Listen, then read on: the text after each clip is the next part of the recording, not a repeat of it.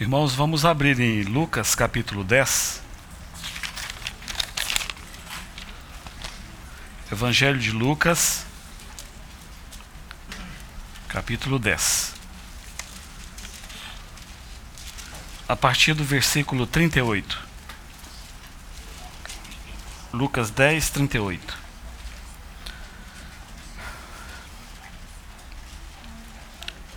Indo eles de caminho, entrou Jesus num povoado, indo eles de caminho, provavelmente o Senhor Jesus e os seus doze discípulos. E certa mulher, chamada Marta, hospedou na sua casa. Tinha ela uma irmã chamada Maria, e esta quedava-se assentada aos pés do Senhor, a ouvir-lhe os ensinamentos. Marta agitava-se de um lado para outro, ocupada em muitos serviços. Então se aproximou de Jesus e disse: Senhor, não te importas de que minha irmã tenha deixado que eu fique a servir sozinha? Ordena-lhe, pois, que venha ajudar-me. Respondeu-lhe o Senhor: Marta, Marta, andas inquieta e te preocupas com muitas coisas. Entretanto, pouco é necessário, ou mesmo uma só coisa. Maria, pois, escolheu a boa parte e esta não lhe será tirada. Eu quero ler novamente o versículo 40, a parte B. Então se aproximou de Jesus, Marta se aproximou de Jesus e disse: Senhor, não te importas de que minha irmã tenha deixado que eu fique a servir sozinha? Ordena-lhe, pois, que venha ajudar-me. Essa expressão, não te importas, ela vai aparecer praticamente com o mesmo significado e força ali no Evangelho de Marcos, capítulo 4, quando o Senhor Jesus acalma aquela grande tempestade. Você se lembra? Eles estavam atravessando ali no mar da Galileia. O Senhor Jesus diz: Passemos para outra margem. Então ele entra no barco e ele reclina a sua cabeça no travesseiro e ele dorme profundamente. E aí, diz-nos Marcos, o evangelista, que levantou-se um grande temporal. Alguém já disse que ali, quando vem um temporal, ele desce das montanhas, o vento desce das montanhas, e aí algo terrível acontece ali naquela região específica onde eles estavam. Um grande temporal, uma grande tempestade. E aqueles homens que não eram novatos, homens experimentados na arte da navegação, eles tentam, tentam, tentam, e aí o seu mestre, e Marcos nos diz, que ele dormia reclinado ali sobre um travesseiro. O sono de um justo, também o sono de um homem cansado, mas também o sono de um homem que tem perfeita paz na sua mente, um homem em paz com o seu Deus, cansado. E ele dorme profundamente. E você lembra como os discípulos, então, eles ficaram temerosos pela própria vida e eles vêm e acordam o Senhor. Claro, quando lemos, não, não percebemos toda a força do que aconteceu ali, não é? Diz que eles vieram e acordaram o Mestre. Eles disseram: Mestre, não importa que pereçamos. Mas eles, provavelmente, eles gritaram com o Senhor. Teria que gritar mesmo, porque a força do vento, o barulho das águas. Então vieram desesperadamente e acordam o Senhor. E fazem essa mesma pergunta que muitos quilômetros de distância dali do mar da, da Galileia foi feita por essa mulher chamada Marta. Mestre, não importa, não te importa. Nós estamos morrendo e o Senhor não se importa. Então você se lembra como o Senhor levanta e primeiro o Senhor resolve o problema deles. O Senhor repreende o vento, repreende as ondas e fez-se grande bonança. E aí então o Senhor vai repreendê-los e vai ensiná-los. Aqui, nesse texto que lemos, apenas essa mulher, Marta, ela, como aqueles discípulos, mas sem experimentar o perigo de morte, ela chega e faz exatamente isso com o Senhor ela faz essa pergunta, uma pergunta tão forte. Ela diz: Senhor, não te importas? Não te importas de que minha irmã tenha deixado que eu fique a servir sozinha? Essa é uma pergunta muito forte, irmãos. Imagine você, você é convidado por alguém, você vai até essa casa, você vai ser é, recebido ali, você deve ser honrado, você deve ser bem cuidado. E uma das regras básicas, se você convida alguém para ir na sua casa, você deve respeitá-lo, mostrar respeito, honrá-lo em tudo aquilo que você puder. E é sempre é, de bom tom você pronunciar boas palavras diante desse seu convidado. O que ela fez aqui é muito forte. Na verdade, essa palavra é, importar, ela significa, e o que ela falou, ela disse: Senhor, o Senhor não tem consideração nenhuma. Senhor, o Senhor não se preocupa comigo. Senhor, o Senhor não cuida. Senhor, o Senhor, na verdade, o Senhor está me atrapalhando. Foi isso que ela falou para o Senhor. São palavras muito fortes. E ela disse para o Senhor: ordena, ordena-lhe, pois, que venha ajudar-me. Esse verbo ordena, Animirim, ele está no imperativo, não é? Ordena-lhe. Então ela disse para o Senhor: ordena que ela venha me ajudar. Mas na verdade, antes do Senhor ordenar, ela já tinha dado uma ordem para o Senhor. Nada de por favor, o Senhor poderia, por gentileza.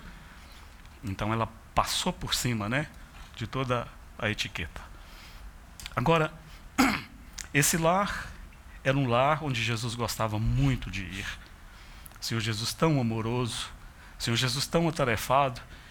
E Betânia, muitos já pregaram sobre esse acontecido aqui, era um lugar de descanso do Senhor. Você vai ver que na Bíblia, de novo e de novo, você vai vê-lo indo para Betânia. Ficava ali em torno de 3 a 5 quilômetros de Jerusalém. E ele gostava muito de ir ali. Você sabe por quê que ele gostava de ir ali? Porque ali ele se sentia em casa. Ali ele era muito amado. E mesmo sendo repreendido, sendo repreendido aqui por essa mulher, o Senhor Jesus não fez caso porque ele se importava com ela. Oh, Marta, Marta, se você soubesse como o Senhor Jesus se importava com você e como ele se importa com cada um de nós, ela nunca teria feito essa pergunta. Agora, na nossa tradução, e eu falo isso com muito cuidado, talvez ela não deixa tão claro por que que essa mulher chegou ao ponto de repreender o Senhor. E as mulheres aqui que, que cuidam dos seus lares, você pode até questionar, irmão Léo, mas ela fez o que eu faria. Nós vamos receber lá no mínimo 15 pessoas.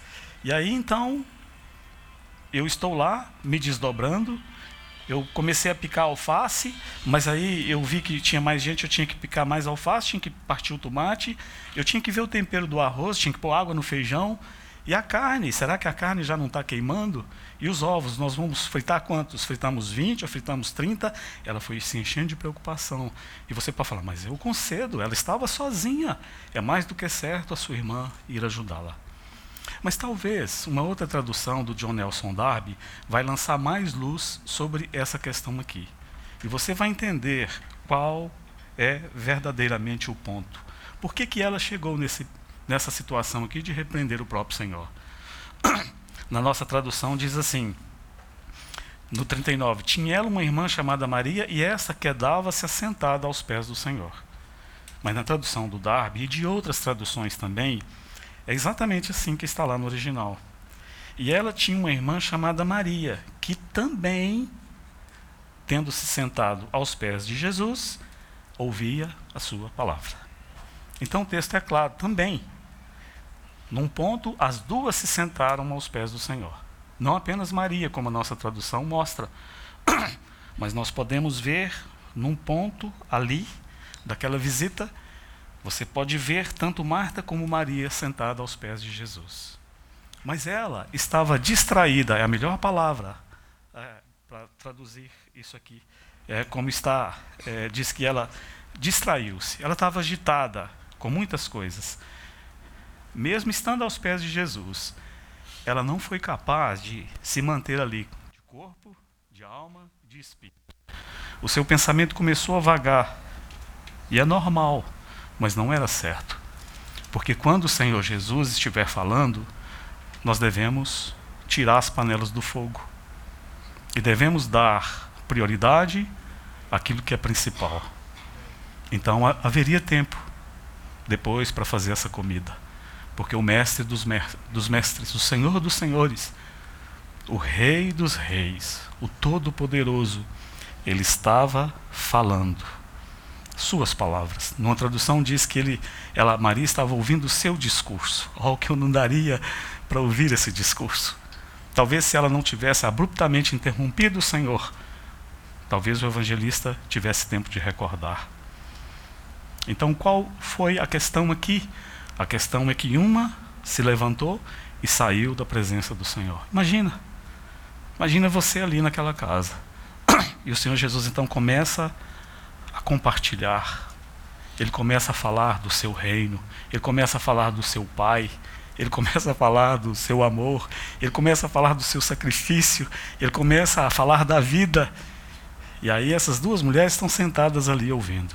E aí de repente uma começa a olhar para o lado, ela olha, ela olha para o relógio, e aí ela se levanta, ela se levanta, que é uma descortesia, não é? Ela se levanta e ela vai para a cozinha. E ali ela começa a cuidar, cuidar, cuidar, mas isso não é o bastante. Aí ela, de uma maneira afoita, ela abre a porta e ela entra ali naquela sala e ela vai direto no Senhor. Por que, que ela não falou com Maria? Por que, que ela não falou com a sua irmã? Ô, oh, Claire, me ajuda aqui. Mas ela foi no mestre. Né? E isso é uma coisa boa que vemos nela, né? No meio de tantas coisas boas. Ela não falou com a sua irmã. Ela reconhecia que aquele senhor tinha autoridade. Mas a maneira não foi boa. Ela disse: Senhor, não te importas? Sim, o Senhor se importa. Nessa manhã eu quero deixar isso com você. Quero responder essa pergunta, porque o Senhor, o Senhor não, não disse para ela, claro que eu me importo, eu me importo sim, eu amo muito você. Mas o Senhor tratou com ela, o Senhor foi direto no ponto. E essa resposta ele não deu diretamente. Mas eu quero compartilhar duas coisas com você. Poderia mostrar muitas coisas para você não teríamos dificuldade nenhuma, porque toda a palavra de Deus, o Novo Testamento, principalmente, ela vai mostrar como o Senhor Jesus se importa. Irmão, se tem alguém no mundo que se importa, é Ele. Ele se importa com tudo. Ele se importa com cada detalhe. Ele se importa. Então, a primeira coisa que eu queria deixar com você, chamar a sua atenção nessa manhã, para deixar marcado no seu coração como que esse Senhor se importa conosco, é por Ele ter nos dado a Sua palavra. No inglês há uma expressão chamada take for granted. Take for granted, na tradução, seria tomar como certo. Então, eu tomo como certo que a minha esposa me ama. Ela me ama. Isso eu tenho como certo. E às vezes eu não presto muita atenção nessa eh, grande realidade que ela realmente me ama, eu tomo como certo. Aliás, é o papel dela mesmo me amar, não é? E talvez só quando eu não tiver esse amor mais é que eu vá, puxa, take for granted. Nós temos a palavra de Deus e às vezes nós não consideramos como o Senhor Jesus se importou para nos deixar uma cópia escrita da Sua palavra. O que estamos fazendo aqui dois mil anos depois, estamos compartilhando exatamente sobre a palavra do Senhor. Isso é glorioso demais. Nós conhecemos o Senhor Jesus através da Sua palavra. Nós somos consolados por Ele através da Sua palavra. Mas nós take for granted. Muitas vezes nós não damos tanta atenção e tanto valor assim. Mas para que essa palavra chegasse intacta às nossas mãos, precisamente nesse dia, 11 de dezembro de 2022, ó oh, irmãos, como ele se importou. Eu vou te dar algumas datas interessantes sobre a palavra de Deus, né? a, a formação do, da, das escrituras do Novo Testamento, como que isso chegou até nós, o que aconteceu ao longo das eras, ao longo dos anos. Por exemplo, De 45, no ano 45 da era cristã, ao ano 90, a maioria dos livros do Novo Testamento já tinham sido escritos. Do ano 140 a 150, apareceu uma heresia através de um homem chamado Marcion, o marcionismo. Ele negava a autoria divina de alguns livros do Novo Testamento. Isso foi muito sério. Houve aquela controvérsia entre é, Atanásio e Márcio, que perdurou por muitos anos. E a palavra de Deus esteve muito a perigo. No ano 303, houve um imperador chamado Diocleciano, e ele perseguiu ferozmente o povo de Deus. A palavra de Deus foi confiscada e destruída. Depois, em 397, houve o Concílio de Cartago e ali foi estabelecido o Novo Testamento. Em 400, Jerônimo Savonarola traduz a Bíblia para o latim, que nós consideramos vulgata. É o início de tudo. Depois, em 1229, no Concílio de Toulouse, a Bíblia é proibida para leigos. Apenas os sacerdotes oficiais poderiam ter acesso ao livro de Deus. Mas, muitas vezes, we take for granted. Ela foi proibida para os leigos. Em 1300, lá na Alemanha, 1270, 1300, houve uma invenção maravilhosa. Ninguém percebeu, mas o olhar atento de alguns servos de Deus viu como o Senhor Jesus se importava com a sua palavra. Sabe qual foi essa invenção? A invenção do óculos. Mas por que, que o óculos? O que, que o óculos tem a ver com a palavra de Deus? Eram os monges nos monastérios, nos mosteiros, quem faziam umas cópias à mão. Então imagina, naquela época, a luz de vela. Quantos problemas de visão eles não tinham? Então a invenção do óculos veio para ajudá-los a fazerem as cópias com mais exatidão, com mais rapidez. Em 1384, John Wycliffe traduz a Bíblia do latim para o inglês. É uma data muito importante. Porque o latim, apenas os sacerdotes oficiais, alguns falavam. E agora, então, o Senhor toma esse homem e ele vai fazer esse trabalho hercúleo. Ele vai tomar do latim e ele vai traduzir para o inglês e colocar nas mãos do povo. Em 1418, um lollardo chamado Lord John Cobham. Ele foi martirizado e as escrituras foram banidas. E em 1455 houve uma outra grande invenção, certamente com o dedo de Deus aqui, para expandir a sua palavra. Vocês sabem qual foi essa invenção? Invenção? Invenção da imprensa. Johannes Gutenberg. Esse homem inventou a imprensa. E agora, então, a palavra de Deus vai ser traduzida e a palavra de Deus vai ser esparramada no mundo todo.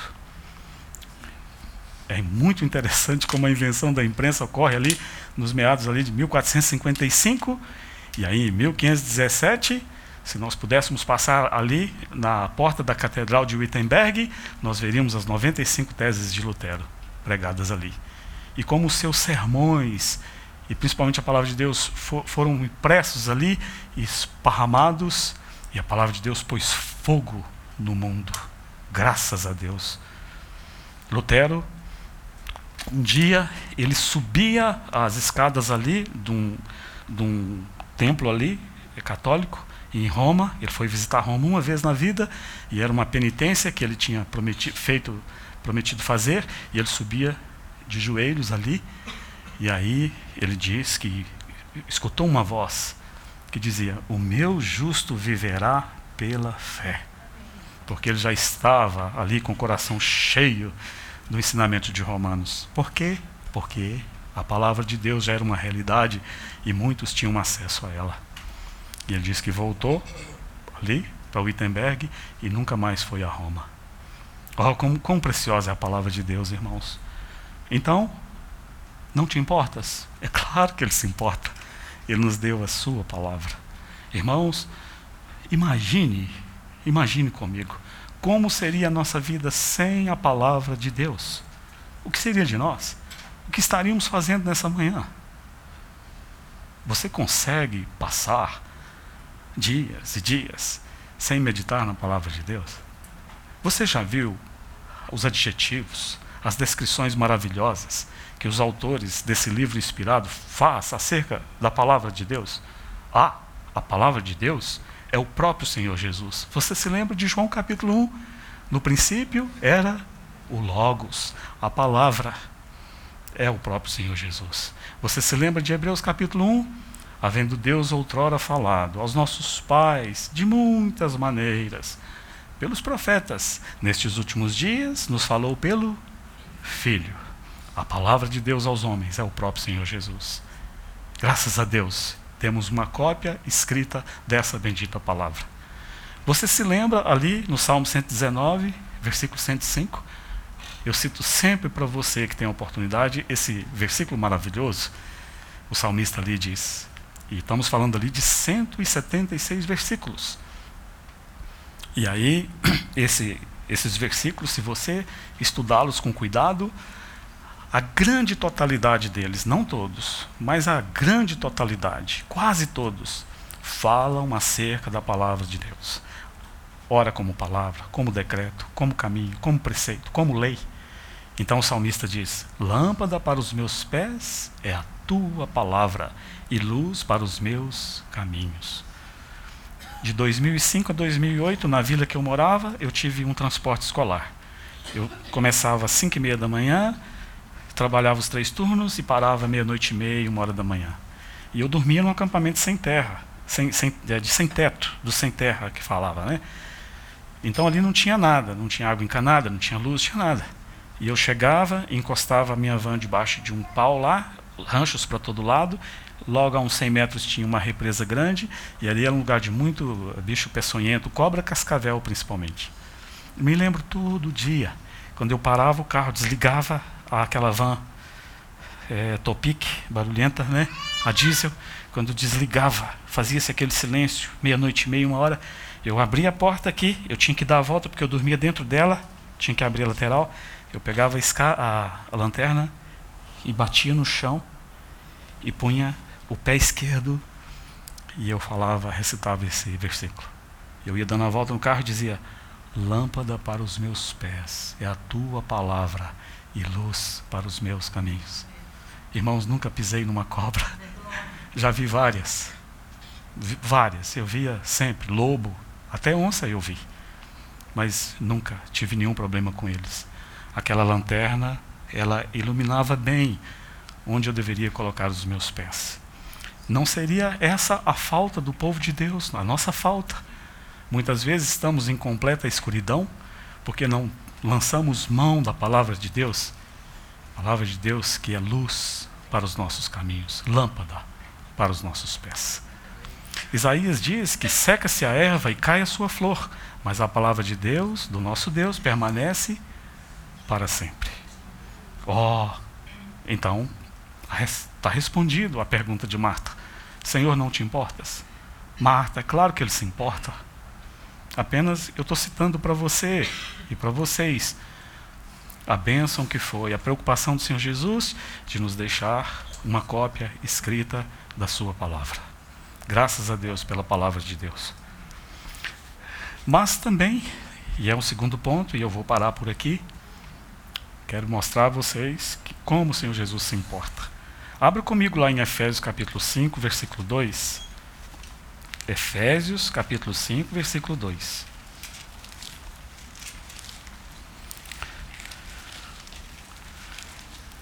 Paulo, cheio do Espírito Santo, ele diz assim: Vamos ler um para ver o contexto. Efésios 5, 1 e 2. Sede, pois, imitadores de Deus como filhos amados. Andai em amor, como também Cristo nos amou e se entregou a si mesmo por nós. Ele nos deu a sua vida. Como ele se importa, não é verdade? Ele nos deu a vida dele. Ele nos amou até as últimas consequências. Que amor maravilhoso é esse. E aí no 5:25, o mesmo apóstolo diz: Maridos, amai vossa mulher, como também Cristo amou a igreja e a si mesmo se entregou por ela. Senhor, não te importas? Claro que eu me importo. E como é que o Senhor mostrou a sua preocupação, o seu cuidado, dando a sua vida por nós. Abra comigo no Salmo 113, versículo Salmo 113.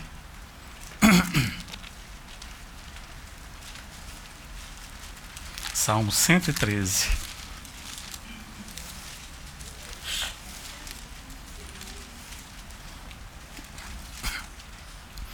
Esse salmo, parte dele, é a oração que Ana, a mãe de Samuel, fez lá no templo, lá diante de Eli. Essa oração, ela vai retratar bem aonde nós estávamos. E porque ele deu a sua vida por nós, eu vou te mostrar onde nós estamos. Então é aqui que nós estamos. E se ele não tivesse se importado conosco, é aqui que nós estaríamos, para todo sempre. No versículo 7, diz assim: Ele ergue do pó o desvalido, e do monturo o necessitado. Monturo, a tradução para monturo aqui, é montoeira de lixo. É lá. O texto é muito claro, não tem outra tradução. Nós estávamos na montoeira de lixo. Aqui a maioria mora em apartamentos, que mora em casa, o quintal certinho, arrumadinho, não são quintais grandes. Mas lá em Minas, os quintais maiores, onde a gente morava, por exemplo, era uma propriedade de 1.500 metros, mais ou menos, com mais uma do lado de 1.500 metros, um outro lote. Então sempre a gente estava juntando algum lixo para queimar. Montoeira de lixo. É assim. É assim que nós somos descritos. Ele ergue do pó o desvalido. Não tínhamos valor nenhum. E do monturo o necessitado. Quanta necessidade nós tínhamos. Mas porque ele se importou. E ele se importa. Para o assentar ao lado dos príncipes. Sim, com os príncipes do seu povo. Para nós, foi algo gratuito, que recebemos da parte dele por causa do seu amor. Mas para ele custou tudo. Para ele custou a, própria vida. Ele nos deu a sua vida. Como ele se importa conosco.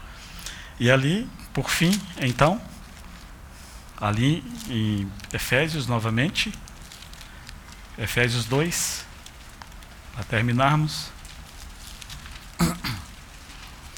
O apóstolo está falando do amor do Pai por nós. Mas todo o amor do Pai por nós, ele vai atrelar ao sacrifício e ao amor de Jesus por nós. Aí ele diz assim no versículo, eh, versículo 1, capítulo 2 de Efésios: Ele vos deu vida, estando vós mortos nos vossos delitos e pecados, nos quais andastes outrora, segundo o curso deste mundo, segundo o príncipe da potestade do ar, do espírito que agora atua nos filhos da desobediência entre os quais também todos nós andamos outrora.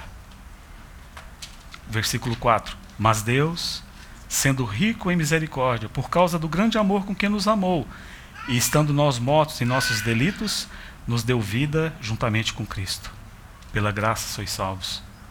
E nos fez, e juntamente com Ele, nos ressuscitou e nos fez assentar nos lugares celestiais em Cristo Jesus. Senhor, não te importas? É claro que Ele se importa. Você viu o início da nossa história? Você viu onde nós estávamos? E você viu onde nós estamos? Há uma história muito bonita de F.B. Meyer. Diz que ele foi. É, Austin Sparks foi visitar F.B. Meyer. Austin Sparks era bem mais novo. E foi ter uma entrevista com F.B. Meyer, que já era bem mais velho. E eu chegou um pouco mais cedo, já contei essa história aqui. E aí a governanta disse: o senhor Maia saiu para dar uma volta, mas pediu que o senhor entrasse e esperasse ele no seu escritório. Daqui a pouquinho ele está aí. E o jovem Austin Sparks, ele então fica ali no escritório do F.B. Maia, né? um sonho de todo jovem, né? Está nessa biblioteca. E ele começa a olhar os livros de F.B. Maia. Aí ele chama a atenção dele uma placa que estava ali. E a placa dizia assim: olhe para baixo. Aí ele ficou intrigado com aquilo ali.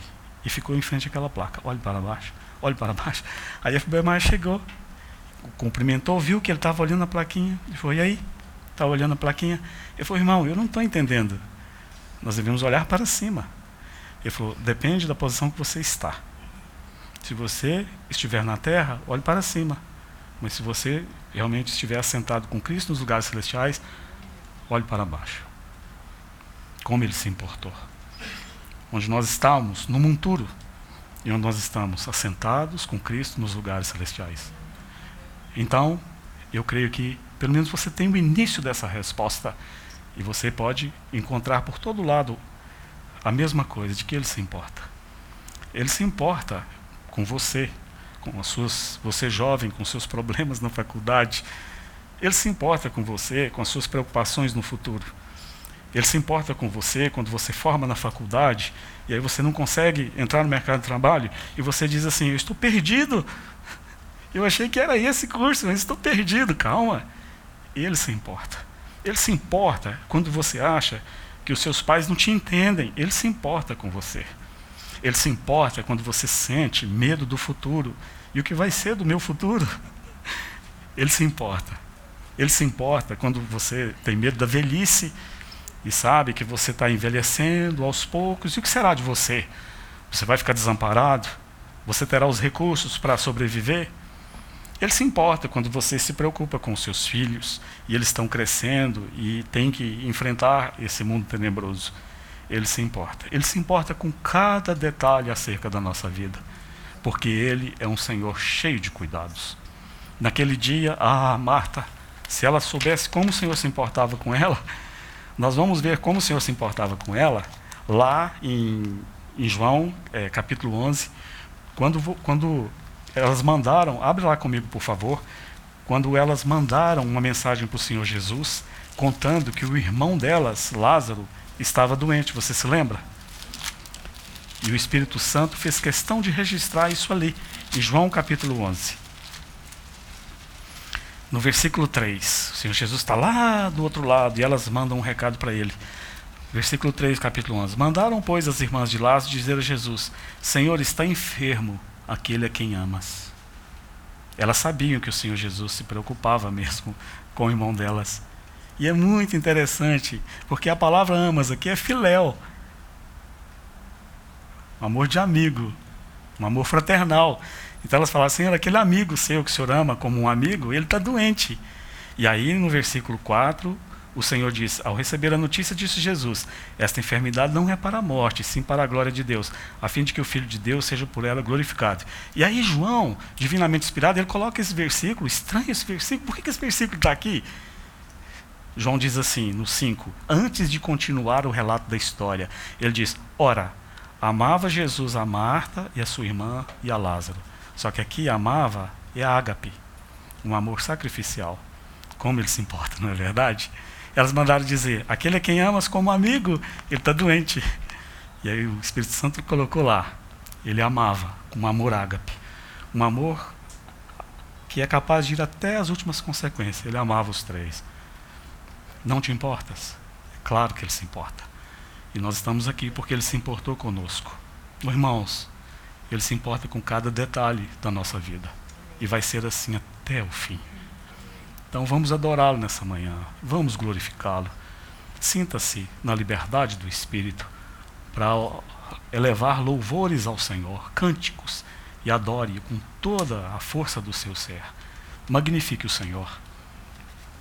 Nós possamos adorá-lo e bendizê-lo. Ele realmente se importa. Te louvamos, Senhor, pelo teu cuidado, pelo teu amor. Pai, te bendizemos pelo dom do teu filho. O Senhor nos deu o seu melhor. Queremos te dizer nessa manhã que nós amamos esse presente que o Senhor nos deu. Amamos tanto o teu filho. Ele é nosso, nós somos dele. Senhor Jesus, como te bendizemos pelo teu cuidado amoroso. Senhor, o Senhor não, não pode nunca ser culpado de não se importar. Se há alguém que se importa, é o Senhor. E o Senhor se importa conosco, e o Senhor se importa com todos os seus. O Senhor é aquele pastor amoroso que cuida tão bem das suas ovelhas. Te adoramos nessa manhã pela tua morte de cruz, pelo teu sangue derramado, pelo teu corpo dado ao nosso favor. Te amamos, Senhor Jesus. Receba toda a nossa adoração e louvor. No teu nome que nós oramos. Amém.